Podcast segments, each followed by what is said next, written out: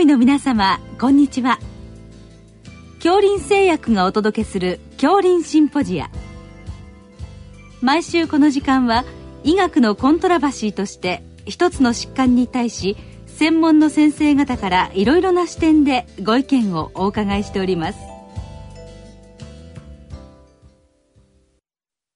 シリーズ脳卒中対策の最新情報の20回目。その他の脳血管障害1慢性硬膜下血腫と題して慶応義塾大学脳神経外科専任講師堀口隆さんにお話しいただきます。聞き手は、国立国際医療研究センター病院名誉院長、大西晋さんです。堀口先生、あの、本日は慢性硬膜下血腫についてお話を伺いたいと思いますので、よろしくお願いいたします。はい、よろしくお願いいたします。まずその慢性硬膜下血腫がどのようにまあ発生、まあ形成されるかについて教えていただけますでしょうか？はい、えー、医学では慢性という言葉はあ3週間以上経過したあという意味合いを持って使われることが多いです。えー、3週間以上の経過でゆっくりえー、硬膜という、えー、脳を包んでいる膜の下に、えー、これは流動性の血液、えー、固まっていない血液なんですけれども、えー、これが溜まってくる病気、えー、これが慢性硬膜下血腫です。で、多くの場合は、これはまず高齢者に見られる、えー、のが特徴です。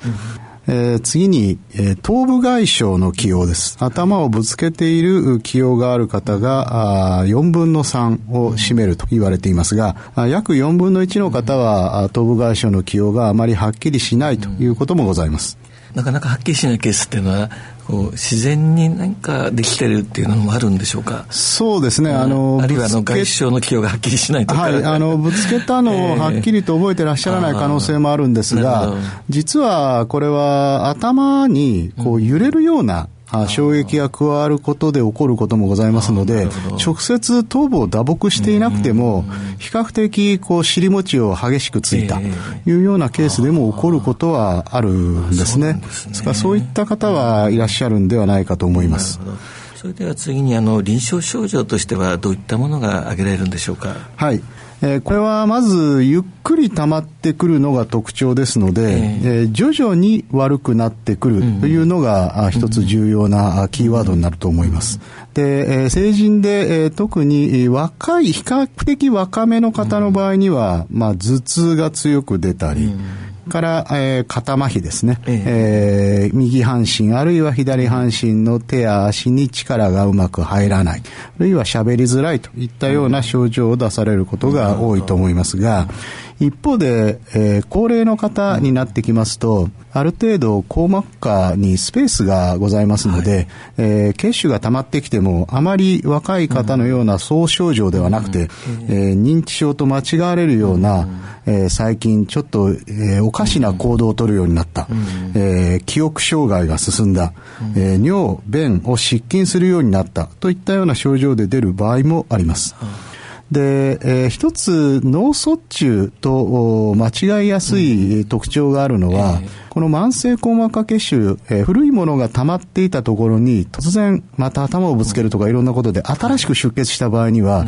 えー、先ほどまで大丈夫だった、あるいは昨日まで大丈夫だった方が突然、うん、えー、肩麻痺が出る、意識が悪くなるといった症状が出て、うん、えー、血管が詰まった、あるいは切れたのではないかというような発症様式を示すということも重要だと思います。そうですね。特にご高齢の場合は案外難しいですね、疑うのがですね。そうですね。えー、最近本当に元気がないというようなこともありますし、それから私の経験した症例では、一人暮らしのご高齢の方で、最近連絡が取れないので、えー、家に行ってみたら玄関先で倒れていて、で、病院に連れてきて、えー、CT を取ると、この病気だったということがわかるというようなことで、もういろいろな発症様式がございますので、なかなか気づくのが難しいっていうのもあるかもしれないですね。と、はい、そうですね。はい。そうしますと、次にあの、検査、まあ、診断について伺いたいんですが、はい、まずやはり CT を取るっていうことなんでしょうか？そうですね。あの、特に頭痛だけの場合でも、えー、先ほどから申し上げているような、この病気の特徴に合致するような方の場合には、頭部 CT を撮影をして、うん、えー、診断をつけるというのが一般的だと思います。なるほど。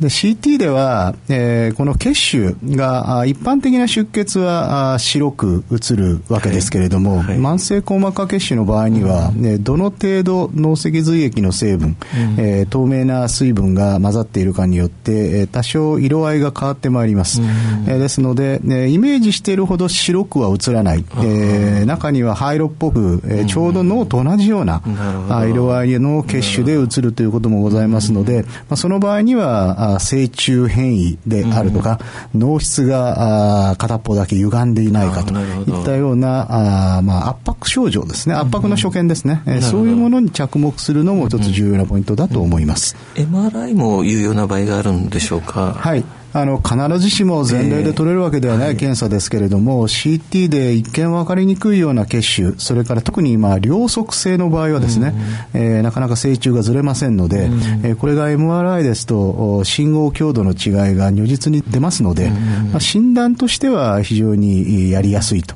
思いますし、さまざまな角度、視上段や感情段でも取ることができますので、血腫の広がりも分かりやすいという点では、CT よりも優れていること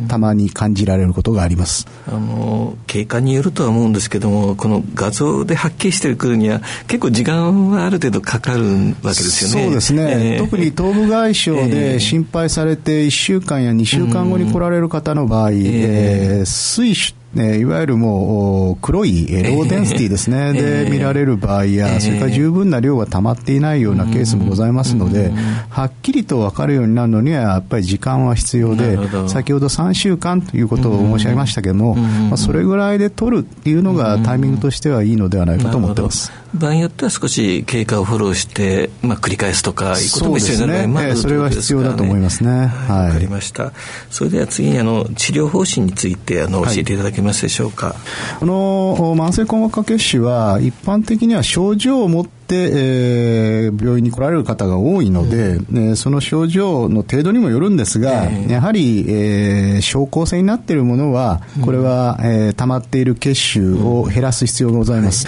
で、この場合、やはり最も効果があるのは手術でございまして、えー、ただ、これは先ほど申し上げた通り、流動性の血液、液体でございますので、えー、比較的小さな穴で、えー、血腫を外へ出すことが可能です。従いまして、手術は一般般的には局所麻酔で、はい。えー、先頭と呼んでいますけども、まあ、大体1円玉ぐらいの大きさの穴を頭蓋骨に開け、うん、えー、その下の硬膜を切開し、また、この血腫を包んでいる、えー、皮膜がございますので、えー、それを確認して、えー、切開をすると、中から溜まっている流動性の血液が噴出する、と、えー、いう形で頭の中の内圧を下げることができます。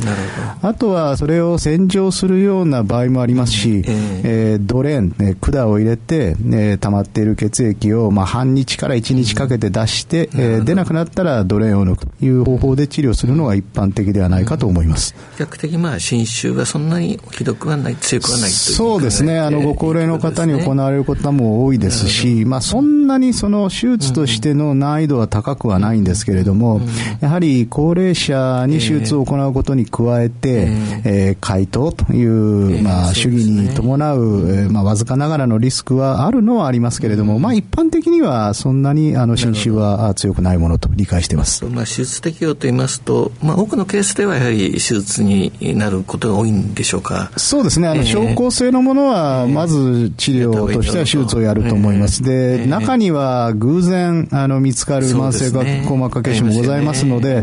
まあこれはご本人の症状やあとはたまり具合を画像で判断して、まあ1週間後にまた来てくださいといったような経過観察に回す場合もございます。何か薬物で有効なものあるんでしょうか？はい。えー、これは必ずしもあの保険適用になっていないものもございますけれども、よく最近使われるのは漢方薬で利尿作用を持っています。五苓散、えー、あるいはあ柴苓湯といったものが使われます。えーえーえー、また、イブジラスト、あるいはアンギオテンシン converting enzyme 阻害薬なども、血腫皮膜の出血を増長する因子をブロックするということが知られていますので、えー、まあ、高血圧でこういったお薬を飲んでいらっしゃる方には比較的トライしやすいのかなというふうには思いますが、まあ、いずれも一般的には保険適用になっていませんし、確実なものではないということでございます。ただ、あの、有用だと感じることは多々ございます。経過観察例とか、そうですね。再発例なんかでもそうですね。はい。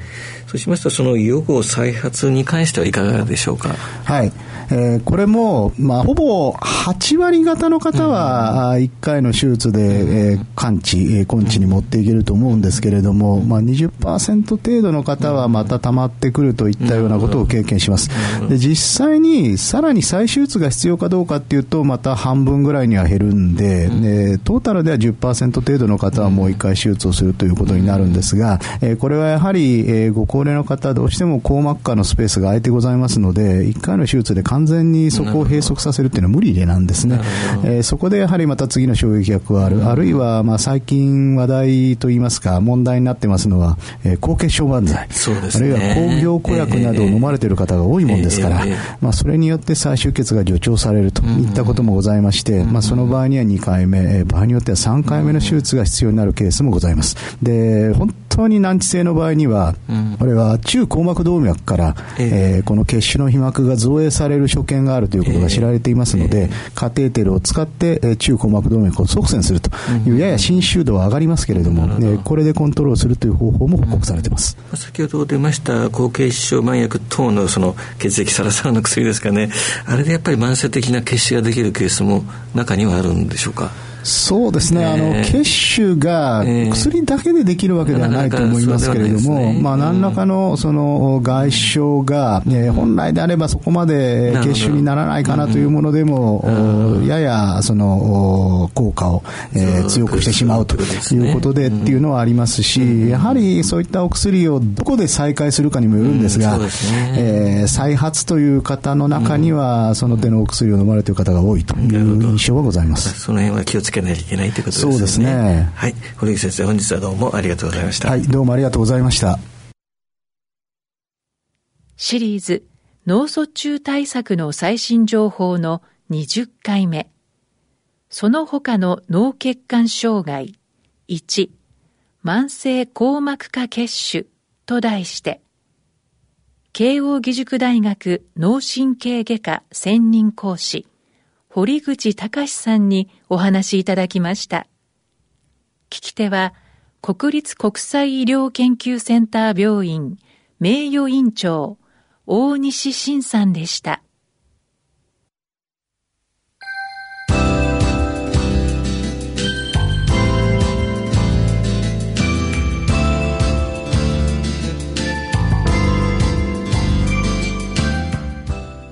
それでは恐林製薬がお送りしました。恐林シンポジア。来週をどうぞお楽しみに。